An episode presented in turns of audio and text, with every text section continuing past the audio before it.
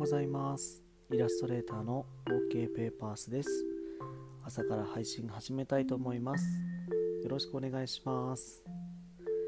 はい、えー、この週末はいろいろとイベントごとがありました。はいえーと、男3人で神岡で開催されてるお化け屋敷に行ってみたり、まあ、夜家族で出かけてみたりですね。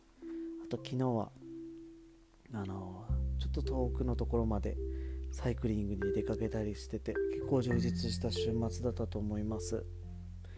でそんな中ですね金曜日の夜は、えー、久しぶりにコンビニに奥さんと飲みに行ってきました。そうちょこちょこあの定期的にやってるコンビニ飲みなんですけどももう結構寒くなってきてあののでできなくなるねみたいな話をしててもうその前の日から明日はコンビニ飲みに行こっかみたいな話を奥さんとしててで奥さんも結構楽しみにしてたんですね。やった明日コンビニ飲みだみたいな。あ今日は夜コンビニ行けるみたいな。あの楽しみにしてくれてました、ま、居酒屋より行くより簡単ですしね。あの歩いてちょんちょんと行ってちょっと飲んで帰ってくる感じなんでうん。いいですね。予算的にも財布にも優しいみたいな。でこの間は、えっと、ビール2本といつものあのサラミとチーズのスライス食べながら飲んでたんですけども途中で奥さんがあのサワークリームのポテトチップス追加してましたね。はい。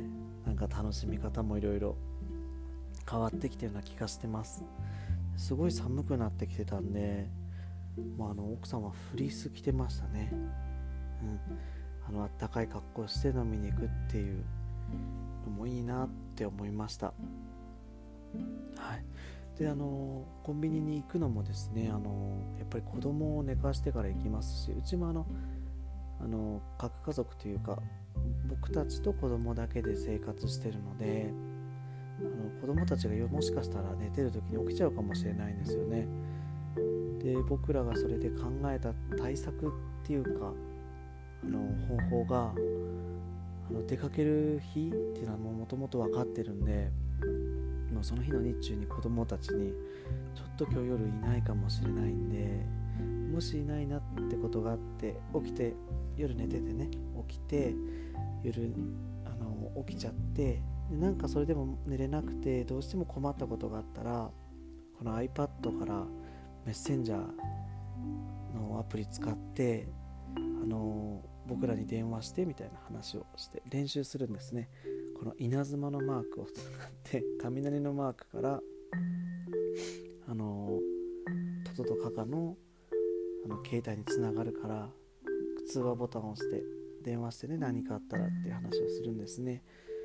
であのそれで練習とかもしてみたりして、うん、2人であの僕がやるみたいな感じで練習してくれるんですけどそうそれをやっておくと結構あのよっぽど起きないんですけどうちの子たちは。でもあのお互いに万が一の時の保険があるんで安心するんですよね。うん。子供たちもですし僕らもまあ何かあったらメッセンジャーかかってくるでしょって結構入念に練習するんで何回もやるんですよね。うん。ちょっとこの保険があるんでまあ防犯上の都合もあってそんなには出かけたりはしないんですけど何かあった時のはいお互いのための安心のための保険ですね、えー、を作って、えー、出かけるようにしてます。はい。であのその日はですね、まあ、また補助金のことでいろいろえー、県だ岐阜県だったり飛騨市だったりさんと相談したり提案いただいたりしてて、まあ、そもそも自分たちがやりたいことできる範囲ってちょっとどんどん最近明確になってきたりしてたんでそういうことを話したりしながら飲んでました。うんなんか補助してもらえること自体がもう本当にありがたいことなんで、まあまあ、この機会をですね大事にして自分のやりたいことをもう一回見直しながら背伸びしないように向き合ってこうねみたいな話をしながら飲んでます。なので最初やりたいなってこういうお店にしたいなっていう見た目からは少しずつ今も変わってきてる感じですね。はい。で今回のトップ画像になってるその行きつけのコンビニで飲んでる様子なんですけどもこれは、えー、合成で作ってます。最初あのうちの奥さんをこうとお酒飲んでるとこうカシャって取ってそこまで奥さんにちょっとここまで来てって言ってお願いしてその後僕が同じようにベンチの端っこの方に座って撮ったものをフォトショップで構成してます。うん。あのー、切り抜いて貼り付けてる感じですね。で合成って暗い時の方がやりやすいんです。あの暗い方が、あのー、ごまかしが効くんですよね。と貼っつけて色のトーンを合わせてちょっと切り取ったところをぼかしたりしてなじませるんですけどもなじませる時とかに背景があの暗い夜とかだとなおさらやりやすいですね。っていうちょっと合成の豆知識じゃないですけど。はい。ってのがあります。やっぱ夜の、ね、コンビニ飲み楽しいですけどもう寒いんでできなくなってきましたのでちょっとまたいつかできるかなとは思ってますけど。このコンビニの飲みをやろうと思ったきっかけのあのキノコ帝国のクロノスタシスっていう曲ですね。やっぱこれがどうしても頭に流れるのでまた皆さんもよかったら YouTube のリンクを貼っておくので聞いてみてください。クロノスタシスって意味知らないですよね。あの時計の針が止まって見える現象のことらしいですよ。はい。であとはですねその週末大きなイベントもう一個あったんですよね。今年初のおでんが出ました我が家で。のみんなお喜びですね。あの食にあまり興味を示せないうちの息子2人もお喜びでした。で前日に仕込んでくれるんですうちの奥さんが。で翌日しみしみになったおでんを食べるんですけど朝ですねちょっとどんなになってるかなと思って食べる日の前朝にですね夜食べるんですけどどんなかなと思ってちょっとパッて開けてみたんですよね。そしたらですね卵が入ってないんです。